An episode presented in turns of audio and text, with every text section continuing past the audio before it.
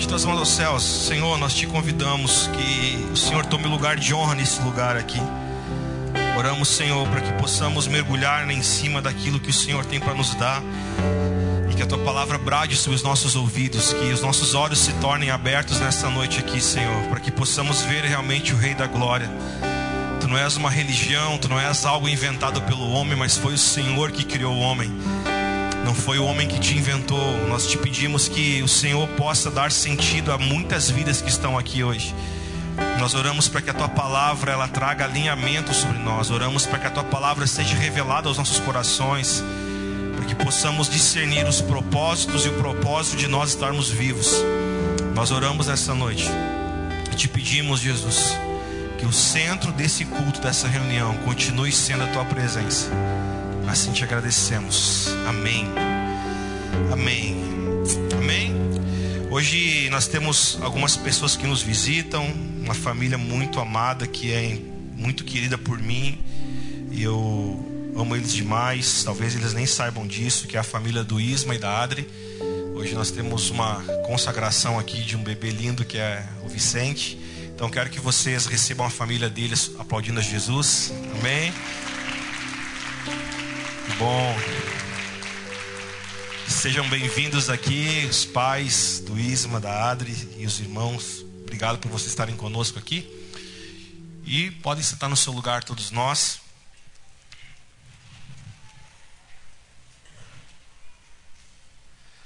Amém. Quem está feliz aqui? Que bom, amém.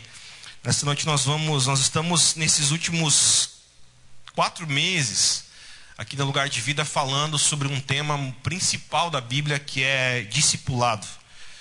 E o Novo Testamento ele tem 27 livros que foram escritos por discípulos com a intenção de remeter aos discípulos e como um modo de instruir como nós devemos nos tornar discípulos. Tem algumas coisas que eu vou repetindo muito nesses meses e para que você possa entender. A palavra discípulo, ela aparece mais de 279 vezes no Velho Testamento e apenas três vezes no Novo Testamento é mencionada a palavra cristão. Então, antes de aparecer a palavra cristão na Bíblia, eles eram chamados de discípulos. Então, não tem como nós sermos cristãos se antes disso nós não nos tornarmos discípulos. Então nós temos falado muito sobre esse tema nesses últimos quatro meses e não vai ser diferente hoje. No domingo passado nós tivemos aqui a Eucaristia, o partir do pão, onde nós falamos sobre o que é ser discípulo e usamos um texto chave para isso, que foi o texto de Lucas, o Evangelho de Lucas, capítulo 3, onde João ele fala que nós devemos apresentar ao Senhor frutos dignos de arrependimento. Então hoje nós vamos estar uh, continuando, mas se você não veio no domingo passado, não se preocupe. Mas hoje a gente vai estar continuando esse tema muito importante sobre realmente o que é dar frutos. Então eu quero te convidar já de antemão a você pegar a sua Bíblia e abri-la comigo no livro do Evangelho, segundo Lucas, Evangelho de Cristo, segundo escreveu Lucas, que é Lucas capítulo 3. Nós vamos ler a partir do versículo 1 eu vou ser um pouco histórico aqui no, na introdução dessa palavra, e para nós entendermos o contexto dessa palavra que Lucas fala. Lucas capítulo 3. Lucas capítulo 13. Quando você achar, me dá um sinal de vida. Se você não tem Bíblia, no telão nós temos a Bíblia. Não lembro qual que versão que a gente está usando. A RCA. Isso. RC. Nova versão, não é RC não. Uh, olhem para mim um pouquinho. O livro de Lucas, então, Lucas ele não foi discípulo de Jesus. Lucas ele foi um médico, a qual ele foi enviado por, pela faculdade de medicina que ele estudava na época. Ele foi enviado para colar nos discípulos que Jesus teve para poder estudar e pesquisar o que, que Jesus estava fazendo, que tipo de cura acontecia. E o reitor dessa faculdade era chamado Teófilo. Então, as cartas que Lucas escreve, quanto o evangelho que ele escreveu, quanto o livro de Atos dos Apóstolos, e você vai ver no capítulo 1 que ele sempre remete, no prólogo, ele, ele remete a Teófilo. Então, Teófilo é o nome do chefe que enviou Lucas a estudar a história de Jesus. E Lucas ele colou em um apóstolo dos gentios que foi Paulo, e ele começou a escutar e estudar com Paulo aquilo que Jesus fazia. Então, o evangelho de Lucas, preste muita atenção nisso, é o evangelho mais completo que fala sobre a história de Jesus. O evangelho, segundo escreveu Lucas, é o evangelho que mais ele trata e relata ah, sobre a humanidade de Jesus. Nos três primeiros capítulos do livro de Lucas, Lucas ele, ele, ele separa os três primeiros capítulos para falar da história de Jesus antes de começar o ministério dele com 30 anos. Você vai ver que Lucas é o único que fala o que Jesus fez quando ele tinha 12 anos. Capítulo 2 fala o que Jesus fazia com 12 anos. E agora, no capítulo 3, ele entrega para nós uma grande preciosidade, que ele dá para nós como que era a estação a qual Jesus começou o seu ministério com 30 anos, a qual João disse que ele estaria preparando o caminho para Jesus. Então, vou te dar um conselho muito grande nessa noite. Preste muita atenção nessa palavra. Amém? Eu quero a tua, a tua atenção de presente. Capítulo 3, verso 1. Vamos ler juntos lá? Eu vou ler no telão ali, tá? No 15 ano do reinado de Tibério César, quando Pôncio Pilatos era governador da Judéia, Herodes, o tetrarca da Galiléia, seu irmão Filipe, tetrarca, da Itureia e Traconites, e Lisânias, tetrarca, tetrarca de Abilene, versículo 2.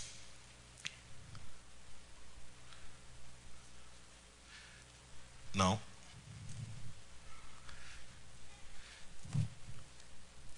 Versículo 2 diz assim: Sendo sumos sacerdotes Anás e Caifás, a palavra de Deus veio a João, filho de Zacarias, no deserto. Versículo 3.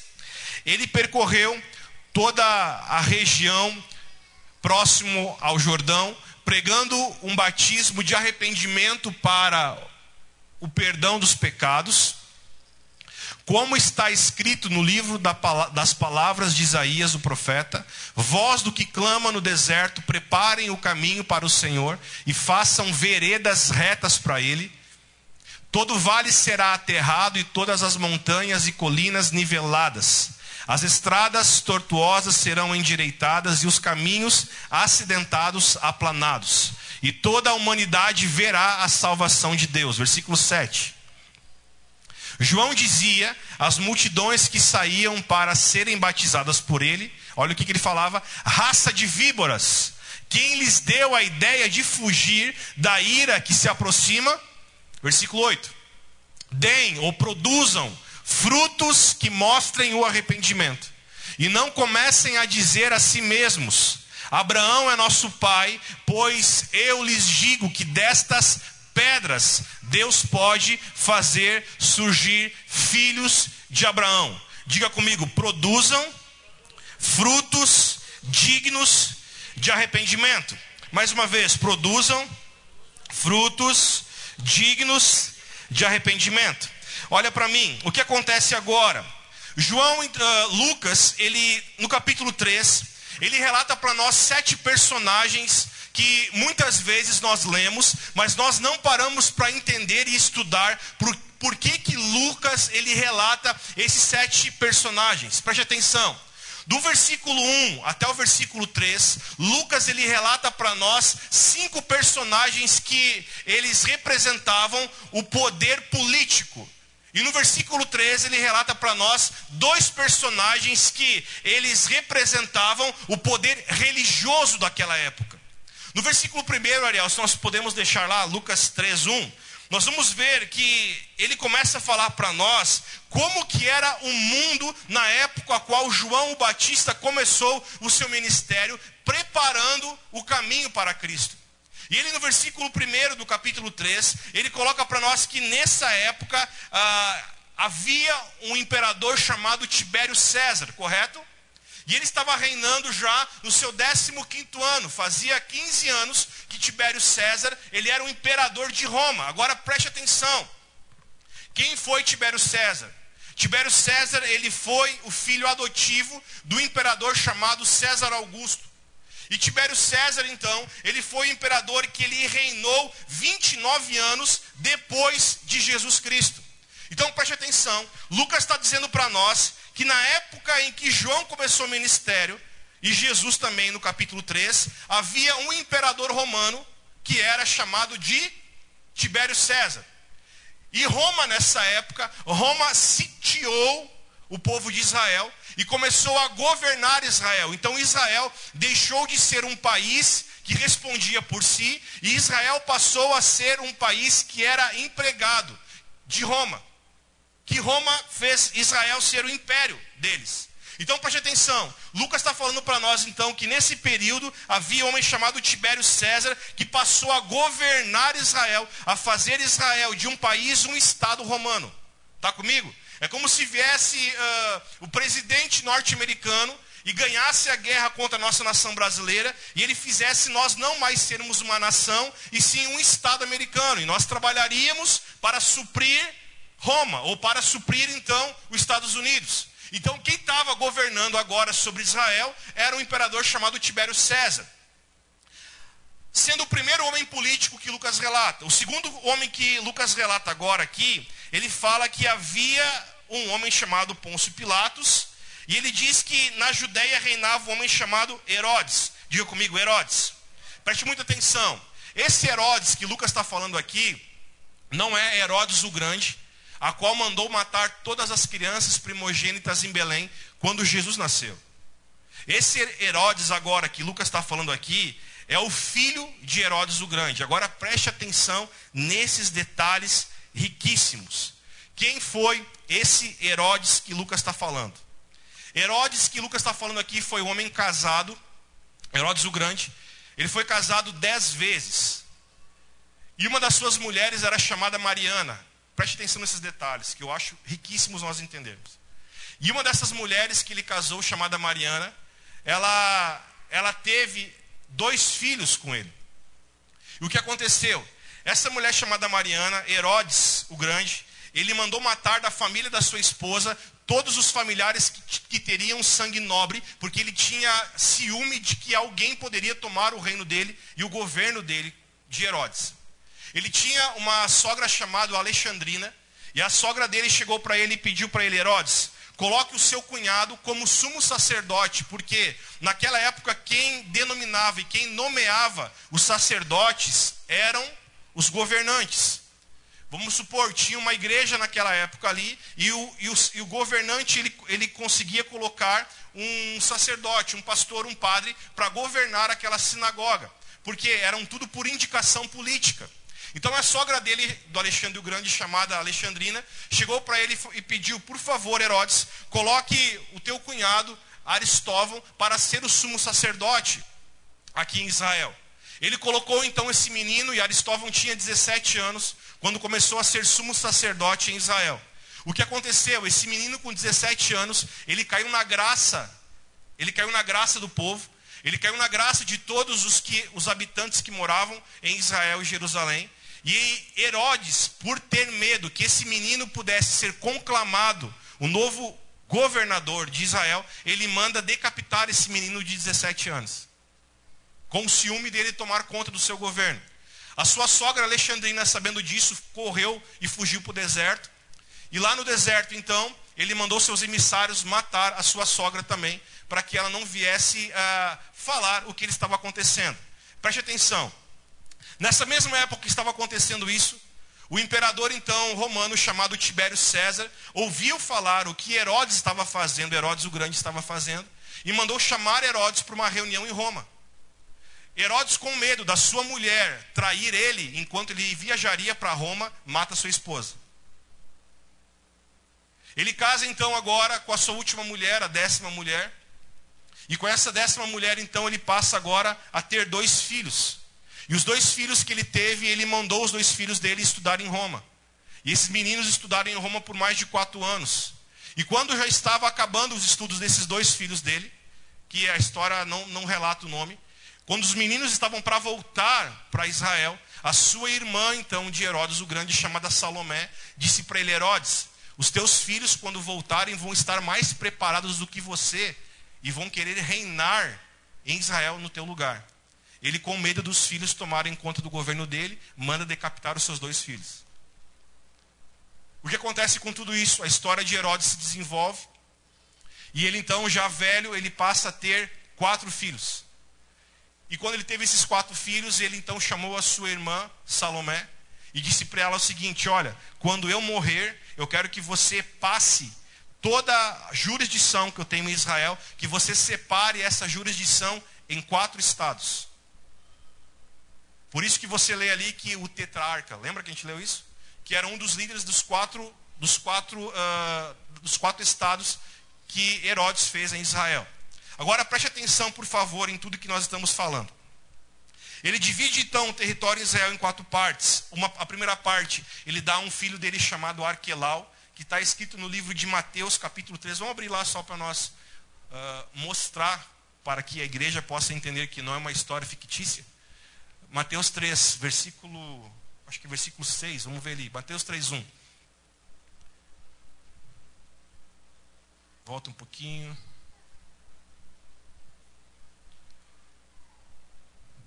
Mateus 2, 22.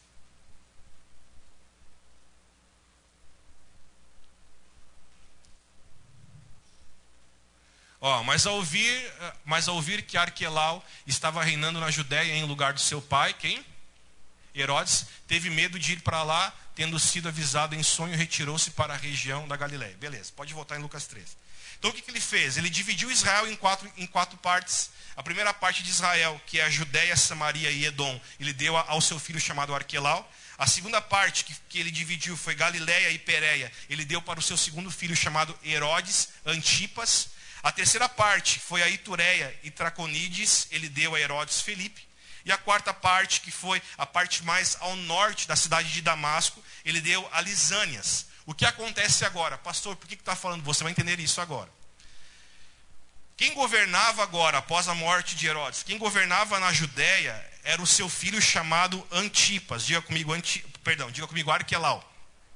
Arquelau, então, ele governou agora sobre a Judéia após a, após a morte do seu pai chamado Herodes. O que aconteceu? Arquelau, ele começou a dominar a Judéia e arrancar dos judeus tudo que os judeus tinham. Aí os judeus por não aguentarem o governo opressor de Arquelau, os judeus então, eles montam uma comissão, vão até Roma e levam uma carta pedindo o impeachment de Arquelau. Aí Roma, olha que louco, Tibério César, recebe os judeus e pensa o seguinte: isto é o que eu precisava. Agora eu vou colocar lá na Judéia um imperador romano chamado Pôncio Pilatos. Aí o que ele fez? Foi o único momento em que Tibério César conseguiu colocar então um delegado lá na Judéia para que ele pudesse governar o povo no lugar de um judeu então, que era da linhagem de Herodes o Grande. Quem foi então Pôncio Pilatos? Agora o que acontece? Estamos juntos até aqui? Era uma grande era, uma, era, um, era um grande momento de corrupção em, em Jerusalém.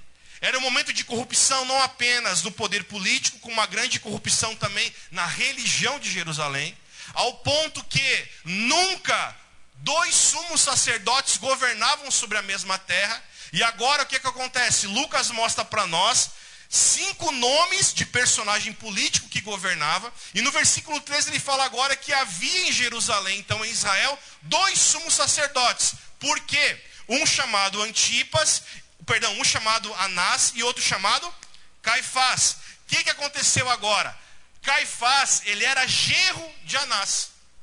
Um sacerdote que se corrompeu roubando dinheiro da igreja, do povo, e aí o governo romano tira ele e coloca então o seu genro chamado Caifás para reinar junto como sumo sacerdote. Só que aí ficaram dois sumos sacerdotes governando o povo na questão de religião. Por quê? Porque os religiosos daquela época, eles queriam sugar do povo todo o dinheiro que o povo dava. O povo dava ofertas, o povo dava dízimos e eles pegavam para si e gastavam para o seu bel prazer. Então, olha para o pastor, por favor. Lucas está mostrando para nós, no capítulo 3, que existia uma grande anarquia, não apenas na política, como também na religião. E Lucas diz o seguinte: nesse mesmo período de problemas, de corrupção na política e na religião, Deus levanta uma voz para preparar o caminho para seu filho chamado Jesus Cristo. Algo muito parecido com o que nós temos vivido no século 21. Uma corrupção não apenas no nosso poder político, mas uma corrupção também no poder religioso. Onde nós temos visto barbáries dentro de uma religião. E nesse período de caos, nesse período sanguinário, nesse período em que homens lutavam para apenas sobreviver, para apenas satisfazer o seu ego, para apenas satisfazer o seu bolso, Deus levanta na linha paralela um profeta chamado João Batista, que não pregava no templo, que não pregava na cidade, mas um profeta que pregava onde? No deserto. E aí o povo estava completamente com medo, o povo estava completamente vivendo um tempo de de ser escravo, um povo vivendo um tempo de escravidão. 400 anos de silêncio até aqui, em que Deus não falava com uma voz profética. Aí passou 400 anos, Deus vem agora e fala com um homem chamado João Batista. Preste atenção, por favor. João Batista não estava na cidade. João Batista não estava num templo com ar-condicionado, com poltrona como nós estamos hoje. João Batista estava no deserto pregando uma mensagem cujo tema dela era arrependimento. E a palavra fala para nós, Lucas nos mostra, que multidões iam até o deserto para ouvir a palavra que João Batista estava pregando. Sabe, talvez não seja muito diferente do tempo em que nós estamos vivendo hoje. Estamos já assoberbados da nossa da política brasileira. Estamos já assoberbados da religião. Onde nós olhamos para a televisão e, e, falamos, cara, esse não é o evangelho que Cristo prega.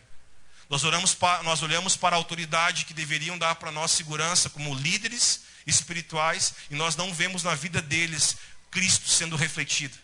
E as pessoas olham e pensam, será que mesmo Jesus existe?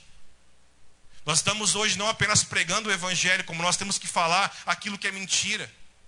Eu tenho falado isso como pastor, eu nunca vivi um tempo como esse, em que ao invés de nós temos que apenas falar uma verdade, nós temos também que dizer que aquilo que eles acham é uma mentira, aquilo não, é, não existe. Então nós passamos mais tempo hoje respondendo questionamentos e perguntas das pessoas do que deveríamos apenas falar uma verdade, porque foi construído muita mentira nos dias de hoje.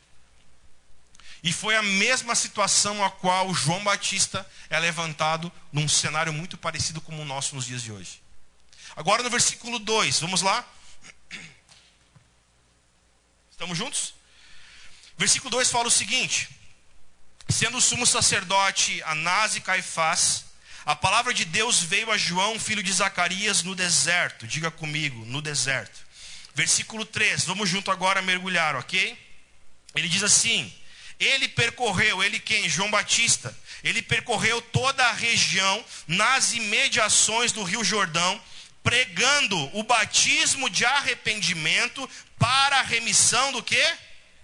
Diga comigo, batismo de arrependimento para a remissão do pecado. Segura aqui, olha para mim. No versículo 3, Lucas está falando para nós que João Batista ele pregava o batismo de arrependimento para a remissão de pecados. Preste atenção. Sem arrependimento não há como nós termos o perdão de Deus sem verdadeiramente nós nos arrependermos, não há como nós termos do Senhor o seu perdão. O que, que João ele pregava? João estava falando para ele o seguinte: não há como nós falarmos de, de perdão sem que antes nós venhamos pregar uma mensagem de arrependimento. O que tem faltado para os homens daquela época, o que tinha faltado, é o mesmo que falta para os homens dos dias de hoje. É que nós precisamos entender que não há salvação sem que antes o homem se arrependa. Não há como nós falarmos que Jesus nos ama sem que nós venhamos entender o que é nos arrependermos do pecado e do erro. Sabe, nós achamos que arrependimento é quando alguém chora. Não, tem muitas pessoas que choram, mas continuam fazendo o erro de sempre. Quem é pai, quem é mãe aqui, levanta a mão.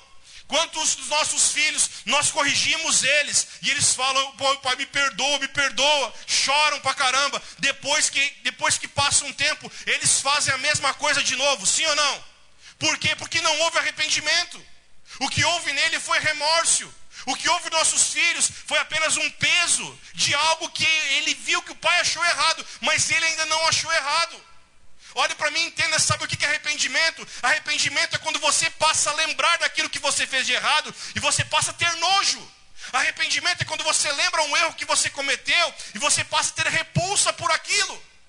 Agora, infelizmente, nós vivemos numa geração e numa era em que as pessoas dizem que se arrependem, mas dois, três dias depois estão fazendo as mesmas coisas de novo. Quantos casamentos estão sendo destruídos? Porque pedem perdão e não mudam. Quantas famílias estão sendo destruídas porque as pessoas dizem que se arrependem apenas de boca para fora, mas não se arrependem de verdade.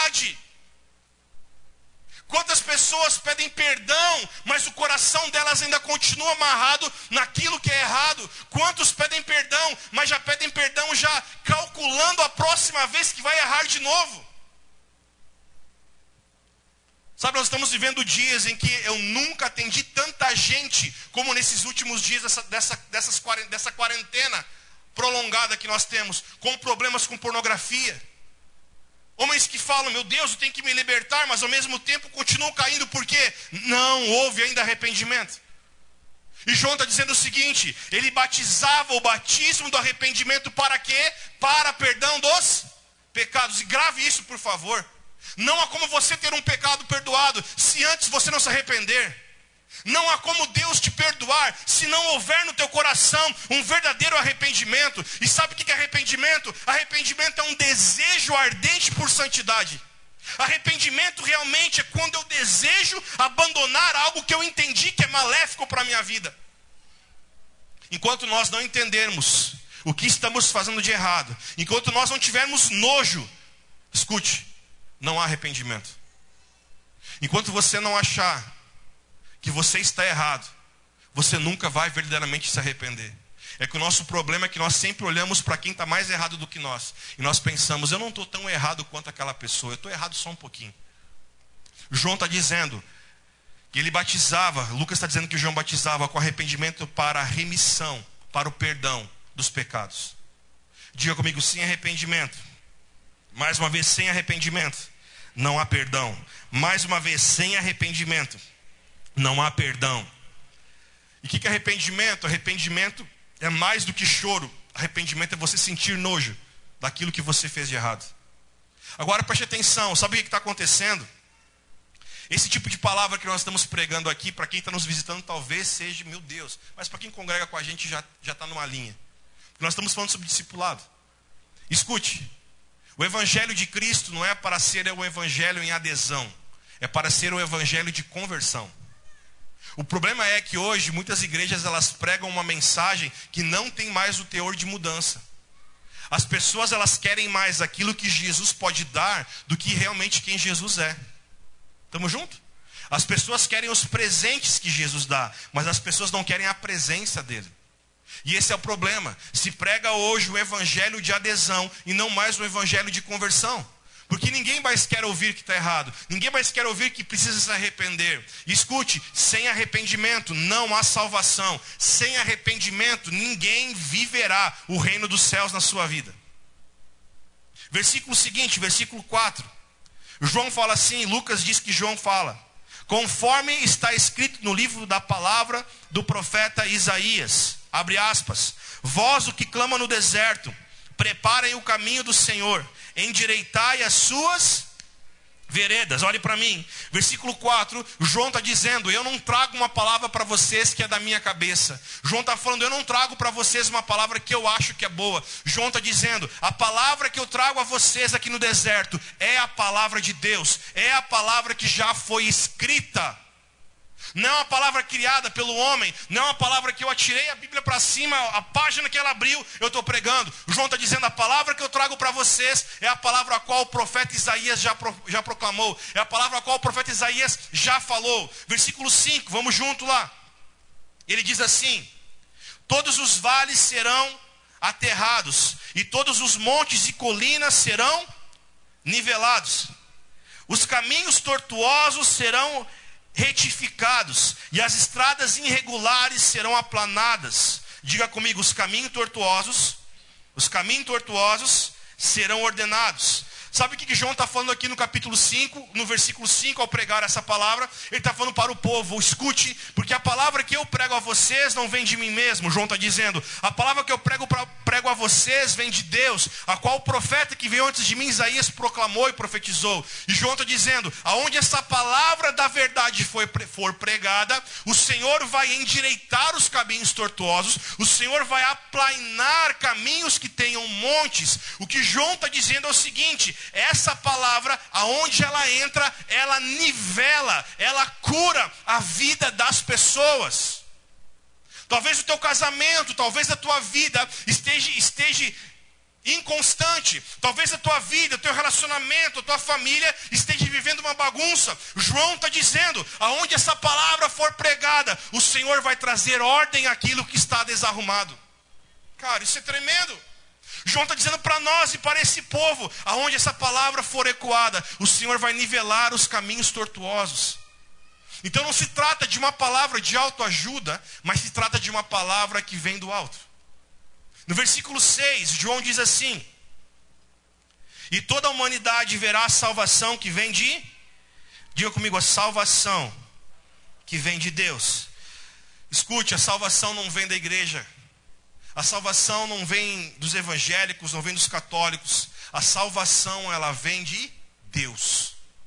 E João está falando, aonde essa palavra for pregada, aonde essa palavra for ecoada, todo o povo saberá que a salvação, ela vem do Senhor, o Deus de Israel. Aí o que está acontecendo agora? Preste atenção. Lucas está mostrando para nós o caos político e o caos religioso a qual Israel estava vivendo. E Lucas mostra para nós que nesse período de caos político e religioso, Deus levanta uma voz no deserto, contrariando toda a sabedoria humana daquela época. Não estava num templo bonito, não estava num santuário bonito, mas estava no deserto, ao relento, ao ar, ao ar livre, e multidões iam para lá pra, para ouvir a palavra que saía da boca de João. O que acontece? João agora vem no versículo 7, podemos botar lá no telão já. João vem e começa agora a pregar a palavra para aquele povo que estava lá com ele. E olha comigo, por favor, aqui. João, ele não foi um pastor querido como às vezes a gente é. De falar, e aí, filhão? E aí, queridão? E aí, queridinho? Como é que você tá, meu amadinho? João olha para esse povo que estava indo lá agora ouvir ele. E João, olhar para ele, João olha para aqueles homens e chama eles de quê? Raça de víboras. João, resumindo, chama aqueles homens de cobras, de serpentes. E sabe o que mais me espanta? Com essa linguagem de João, aquela multidão só crescia e aquela multidão ainda ficava para ouvir o que ele pregava. Agora olha para o pastor aqui, por favor. Em Mateus 3, não precisa abrir lá. Mateus ele escreve para nós quem era essa multidão que ia ouvir João. Essa multidão que ouviu João, segundo escreveu o Evangelho de Mateus, Mateus fala para nós que eram fariseus, escribas, saduceus. Quem eram esses homens? Eram os homens mais respeitados na religião judaica. Esses homens com suas roupas finas, eles foram até o deserto para ouvir a mensagem que João estava pregando. Aí João, ao, ver aqueles homens, aquela multidão vindo, João olha para eles e fala: O que, que vocês querem aqui, suas raças de víboras? Sabe qual é que é o problema? Não há nada pior para um homem e uma mulher pensar que ele é. Não há nada pior do que o homem pensar que ele é bom e não precisa mudar. Esses homens que estavam indo até o deserto para ouvir João, eram homens que eles tinham a aparência de piedade homens do poder mais alto religioso daquela época. E João fala para eles: vocês têm aparência de bom, de bem, mas por dentro vocês destilam veneno. Vocês têm aparência de religiosos, mas por dentro vocês são venenosos. Sabe qual é, é o maior problema hoje da, de muitos, muitas pessoas? É que elas se acham um bom cristão, é que elas se acham um bom evangélico, é que elas se acham um bom religioso por fora mas por dentro a vida dele não condiz com nada do que aquilo que ele aparenta. João olha para esses homens, e quando falo homens aqui, é raça, não é sexo, homem, mas é raça humana. João olha para esses homens e fala: Ei, vocês são raça de víboras. Vocês por fora estão com as melhores roupas, com as melhores túnicas. Vocês por fora têm ah, uma aparência de serem religiosos. Vocês oram, vocês guardam o sábado, vocês dão dízimo de tudo, mas por dentro vocês continuam destilando veneno.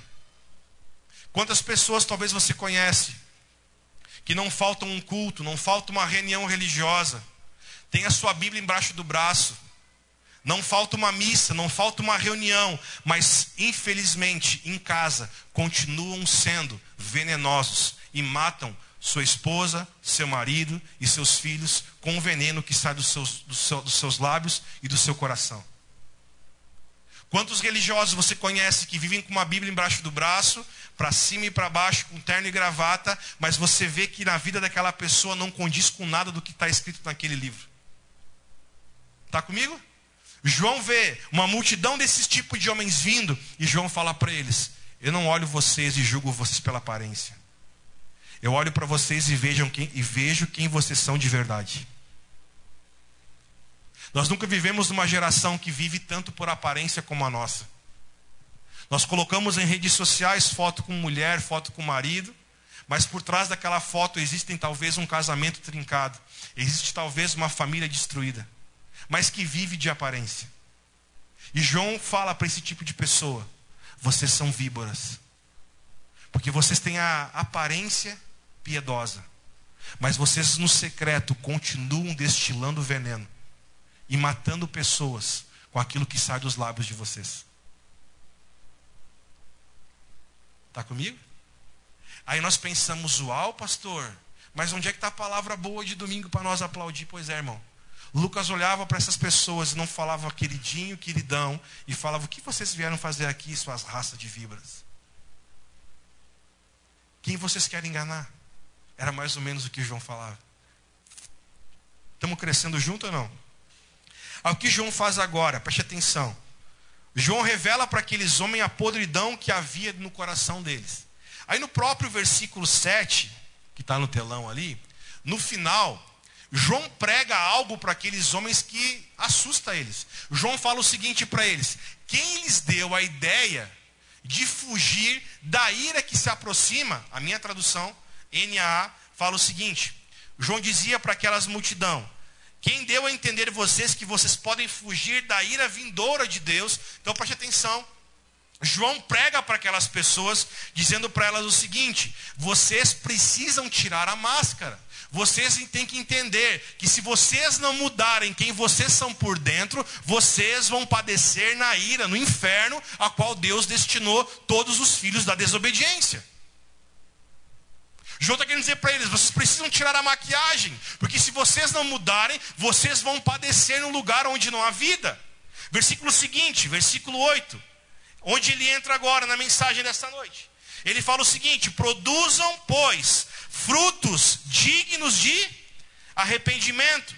E não comecem a dizer uns aos outros: temos por pai Abraão, porque eu afirmo a vocês que Deus pode fazer com estas pedras serem filhos de Abraão. Agora olha para o pastor aqui, por favor. O que que João está dizendo? João está falando para eles: vocês precisam produzir frutos dignos de arrependimento. Se o arrependimento de vocês não produz fruto, infelizmente é um arrependimento mentiroso. Olhe por mim, por favor, entenda. João está falando: se você pede perdão para alguém ou para Deus e você não produz um fruto disso, o arrependimento que você está dizendo que tem é mentiroso. O fruto do arrependimento nada mais é do que uma mudança de vida. O fruto do arrependimento nada mais é do que uma nova posição. O fruto do arrependimento nada mais é do que uma nova posição. Quantos pedem arrependimento, mas não mudam sua vida? Quantos pedem arrependimento e continuam ainda na mesma tecla do pecado e do erro? João está dizendo: o arrependimento de vocês precisa produzir fruto. Estamos juntos aqui, querido? João está falando para eles: se o arrependimento de vocês não produz fruto, o arrependimento de vocês é mentira. Eu quero aqui falar muito sobre família hoje. Se o arrependimento que você pede para sua esposa, para o seu marido, não produz fruto, deixa eu te dizer bem a verdade. O que você pede perdão é mentira. Você que é filho que pede perdão para o seu pai, para sua mãe, se não produzir um fruto, você está mentindo, você não está arrependido, não. Você está com remorso de perder o que você tem. O arrependimento, ele precisa gerar em nós um fruto. E o fruto vai condizer com aquilo que nós realmente estamos arrependidos. E se realmente mudamos o nosso estilo de vida. O que, que João está falando para esse povo é o seguinte: vocês têm que entender que no batismo não vai mudar quem vocês são se vocês não mudarem a ideia de vocês. Se vocês não entenderem a podridão a qual vocês vivem. Eu falei no domingo passado aqui que eu tenho um compadre que está aqui hoje, que é o Nenê, o Olimar Kunk. É um dos homens mais gaudério aqui do meio nosso. No começo desse ano, ele, ele falou para mim, seu pastor, fui na casa dele jantar. Quem estava no devocional aqui vai lembrar isso. Ele falou, pastor, quer um suco de manga? Ou eu colhi uma manga e fiz um suco, eu e a vida. Eu falei, ô Nenê, que legal. Ele, ah, essa mangueira que eu tinha aqui, estava anos, nunca deu nada essa porcaria. E eu, antes de eu cortar essa mangueira, me falaram que eu tinha que bater nessa mangueira. Ele pegou um dia o pé de manga que ele tinha, pegou uma, uma barra de ferro, acho, né? Isso. E ele disse que deu-lhe. Deu na mangueira. Pá, pá, pá, Ele falou, pastor, não é, que não, não, é que, não é que passou algum tempo mesmo, aquela mangueira começou a dar manga. E quando ele falou aquilo para mim, eu falei, cara, tem algo aqui que Deus quer falar comigo, mas não entendi muito bem. Aí lá em Taquari, meu sogro e minha sogra também tem, uma, tem um pé de jabuticabeira, nunca deu jabuticaba aquele pé deles. Eles iam cortar aquele troço, um dia eles, falaram, eles, eles ouviram que batendo na árvore, a árvore daria fruto. Deram um pau naquela árvore, começou a nascer jabuticaba. Nós voltando de Venan Soares sábado passado, conversando sobre frutos dignos de arrependimento, que é essa leitura que nós estamos fazendo hoje aqui. Na hora que eu estava falando com a pastora no carro, assim, eu falei, cara, essa é a palavra que Deus quer para nós. Sabe o que Deus está fazendo? Nesses dias que nós estamos vivendo, antes de Deus cortar uma pessoa, grava isso, cara. Antes de Deus te apagar, antes de Deus tirar até mesmo a vida do ser humano. Sabe o que Deus está fazendo com aqueles que são filhos dele? Ele está batendo. Para que nós possamos produzir frutos. Frutos que sejam frutos dignos de arrependimento.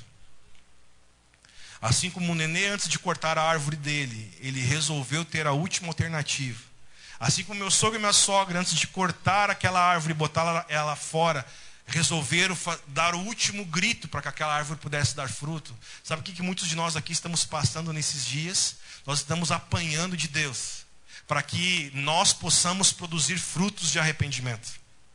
E talvez hoje você pode estar falando assim: ah, pastor, eu estou passando por alguma doença, estou passando por alguma dificuldade, estou passando por alguma luta na minha casa, estou passando por alguma dor. Por que, que Deus tem permitido que eu passe? Alguém já fez essa pergunta aqui ou não? Levanta a mão, me ajuda. Alguém já fez essa pergunta? De por que, que Deus permite que eu passe por essa luta? Por que, que Deus está permitindo que eu passe por essa circunstância? Por que, que Deus está permitindo que eu passe por essa diversidade? Escute, Deus está permitindo para que você seja sacudido e passe a dar fruto nesses dias. Deus, ele nos ama tanto, porque a palavra dele fala que o pai que ama, ele corrige. Deus nos ama tanto que ele permite que nós venhamos passar por circunstâncias que nos doam, para que nós possamos entender o real significado do que é vida. João olha para essa multidão de líderes religiosos e diz para eles: vocês estão se escondendo atrás da nomenclatura de vocês, vocês continuam destilando veneno. E Lucas diz: vocês precisam produzir frutos dignos de arrependimento. Lucas relata o que João está te falando. Aí sabe o que mais me espanta? Versículo 10, vamos junto lá. Versículo 10 para mim me abre me, me abre um portal na minha mente, cara, e eu amo isso. No versículo 10, olha o que acontece. Então a multidão pergunta para João: João, o que devemos fazer então? Sabe o que está acontecendo aqui? Olha para mim, por favor. João traz uma palavra pesada. João traz uma palavra de correção. João bate com as duas mãos na multidão que estava escutando a palavra que ele estava ministrando. Aí o que acontece? Ao invés do povo ir embora, O povo olha para João, Jonas, e fala o seguinte: cara, o que a gente tem que fazer para mudar então? Pela primeira vez eu começo a ver uma aclamação pública para que o orador dê resposta para eles. Tipo, cara, essa tua mensagem é tão impactante. Aí a multidão apela, João, o que, que a gente tem que fazer? Você está comigo? A maioria das pessoas hoje ouvindo uma palavra dessas, não, eu não. Eu sou, eu estou bem. Eu não sou assim. Elas se escondem atrás de um orgulho. Mas essa multidão que João pregou aqui, elas fazem um apelo, João, o que, que nós temos que fazer? A João olha para eles no versículo 11 e responde: Quem tiver duas túnicas, reparta com quem não tem. E quem tiver comida, faça o mesmo. Olha para mim. Naquela época estavam vivendo um caos de corrupção. E não apenas uma corrupção, como um caos financeiro. Então todos os homens que tinham duas túnicas, eles eram vistos como homens ricos. Aí João fala para eles: vocês precisam entender uma coisa. O que vocês devem fazer é passar a ter um coração generoso. Aqueles que possuem duas túnicas, dê uma para quem não tem. Aquele que possui o que comer, dê parte do que tem para aquele que não tem nada o que comer. Aí no versículo seguinte, versículo 12, a outra parte da plateia é chamada de publicano, diga comigo, publicano. Quem eram os publicanos? Publicanos eram judeus que se venderam para o governo romano para cobrar os seus próprios irmãos judeus o imposto de Roma. Eram judeus que traíram o seu próprio povo. Aí os publicanos olham para João e falam para João o seguinte: João, nós queremos ser batizados. E eles perguntam para João: o que nós devemos fazer? Versículo seguinte: João responde para os publicanos: não cobrem nada além do que lhe foi estipulado. João está falando para eles: vocês estarem trabalhando para Roma, não tem problema.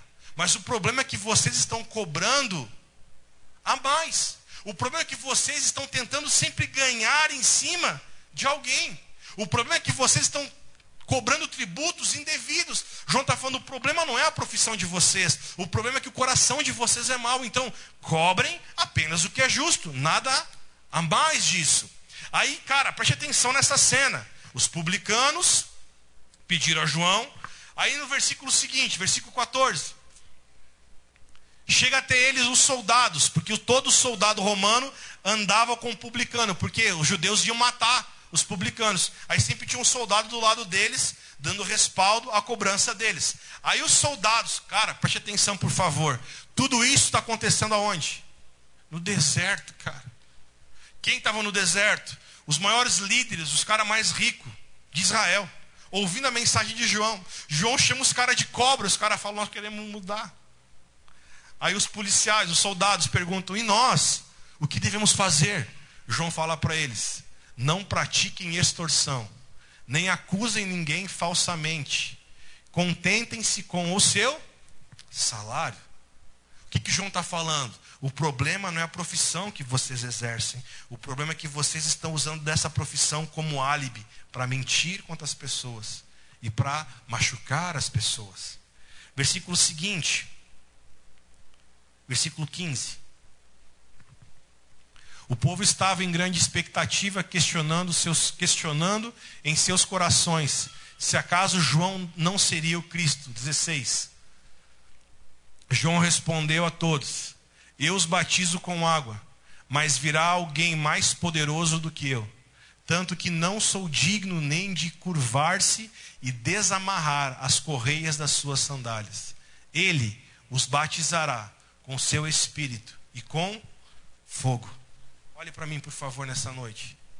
Nós estamos vendo uma das passagens mais poderosas do Novo Testamento, a qual Lucas mostra para nós o contexto histórico político e religioso daquela época.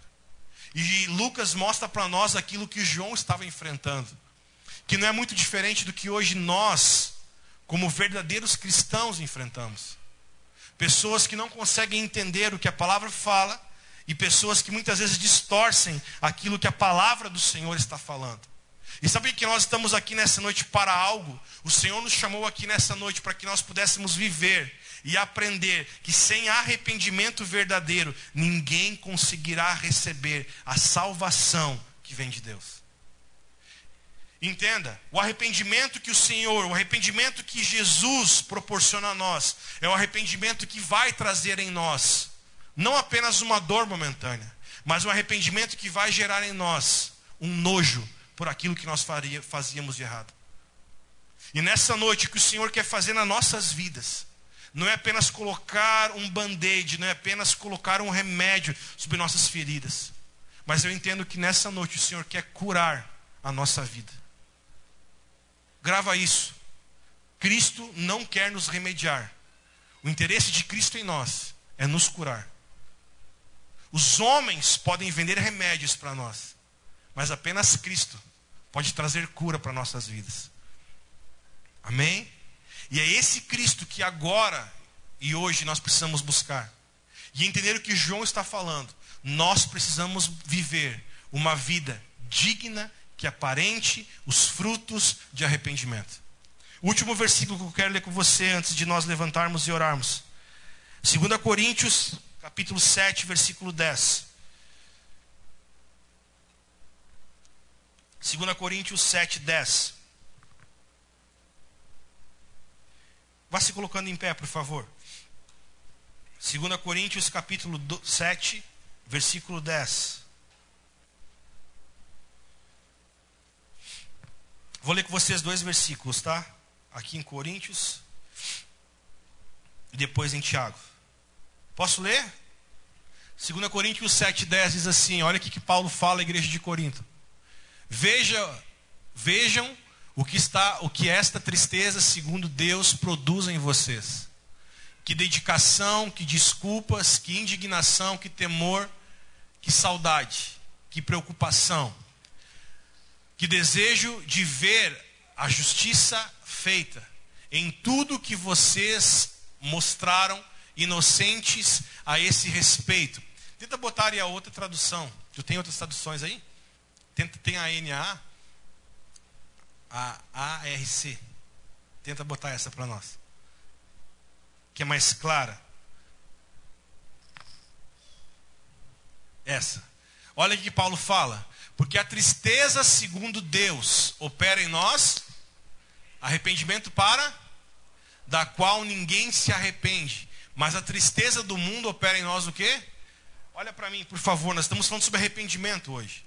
Paulo está falando agora, 2 Coríntios, dizendo o seguinte: a tristeza que Deus opera em nós é uma tristeza que não vai nos matar, mas é uma tristeza que nos leva para uma mudança de vida. Aí Paulo fala assim: mas a tristeza que o mundo opera em vocês é uma tristeza que leva vocês à, à morte, a não uma mudança. Então olha para o pastor. Paulo está falando o seguinte para todos nós: que o arrependimento que vem de Deus, ele traz em nós uma tristeza. Claro que traz, porque a gente está errando. E ninguém vai errar se sentir feliz. A gente vai se, se sentir triste. Por que, que, eu traí? Por que, que eu menti? Por que, que eu adulterei? Por que, que eu falei o que não deveria? Por que, que eu olhei o que não deveria? Isso vai gerar em nós tristeza. Mas Paulo fala assim: quando isso vem de Deus, essa tristeza produz em vocês o arrependimento para a salvação. Aí Paulo diz assim: mas tem uma tristeza que todo homem sente, que não é uma tristeza que vem de Deus, é uma tristeza que vem do mundo. E Paulo fala: essa tristeza que o mundo oferece para vocês é uma tristeza que leva vocês à morte. Agora, último versículo, vamos só no telão. Nessa mesma versão, Tiago 3,12. E aí nós encerramos. Tiago fala assim: Meus irmãos, pode também a figueira produzir azeitona ou a videira figos? Assim, tampouco pode uma fonte dar água salgada e doce. Versículo 13. Quem dentre vós é sábio e entendido, mostre pelo seu bom trato as suas obras em mansidão e sabedoria. Versículo 14. Mas se tendes amarga inveja e sentimentos facciosos em vossos corações, não vos glorieis, nem mintais contra a verdade. 15.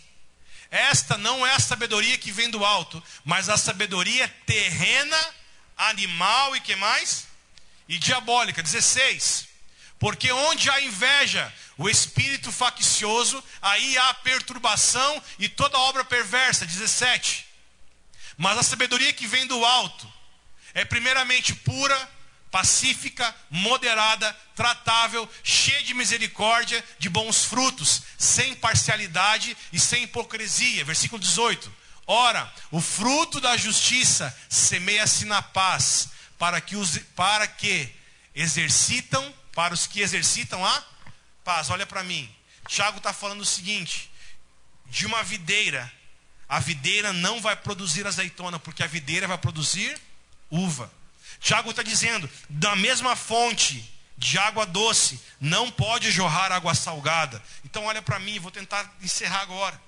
O que, que a palavra está dizendo para nós? Que aquilo que você faz, aquilo que você dá, aquilo que você age, denuncia para você que tipo de espécie de homem você é. Sabe quando você fica brabo, irritado do nada, quando você pensa em matar alguém, quando você pensa em socar alguém, quando você pensa em tirar a vida de alguém, sabe o que isso está mostrando para você? Ou para mim? É que ainda não mudamos a natureza que deveríamos ter mudado. Está comigo? Porque cada homem, ele dá aquilo que ele é. Por que, que eu xingo? Por que, que eu me irrito? Por que, que eu penso em me separar? Por que, que eu penso em trair? Por que, que eu penso em matar? Porque isso está mostrando para você o tipo de espécie que você é. Preste atenção. Pelo fruto, nós conhecemos que tipo de árvore nós somos. Pelo fruto, nós conhecemos que tipo de pessoa nós somos. Então, se você quer saber quem você é, olhe para os teus frutos. E se você olhar para os teus frutos nessa noite, você fica, você fica triste com isso, entenda, não desista.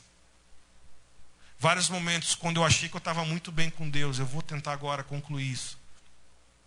Alguém me fechava no trânsito, eu tinha vontade de pegar, emparelhar meu carro com aquela pessoa, abaixar o vidro e xingar aquela pessoa. E quando isso acontecia, eu começava a ver, cara, eu preciso mudar. Quão podre eu ainda sou. Estamos juntos? E se Deus permite que nós venhamos sermos expostos para nós mesmos, é porque Deus nos ama ao ponto de fazer com que nós venhamos entender que o que nós precisamos é de um verdadeiro arrependimento. E se você nessa noite que está aqui, entende essa palavra e você fala, cara, eu preciso mudar, eu preciso me arrepender, eu preciso parar de viver por aparência, eu preciso parar de ser um religioso, eu preciso parar de pensar que eu sou um bom cristão, preciso parar de pensar que eu sou um bom evangélico se eu não mudar de vida. Isso. Isso é o que o Senhor quer de mim e de você. Que nós venhamos parar de viver por aparência e passarmos a discernir aquilo que o Senhor quer que nós nos tornemos. Produza frutos dignos de arrependimento. Você só vai saber quando você se arrependeu de verdade, é quando você passar a dar fruto. Amém?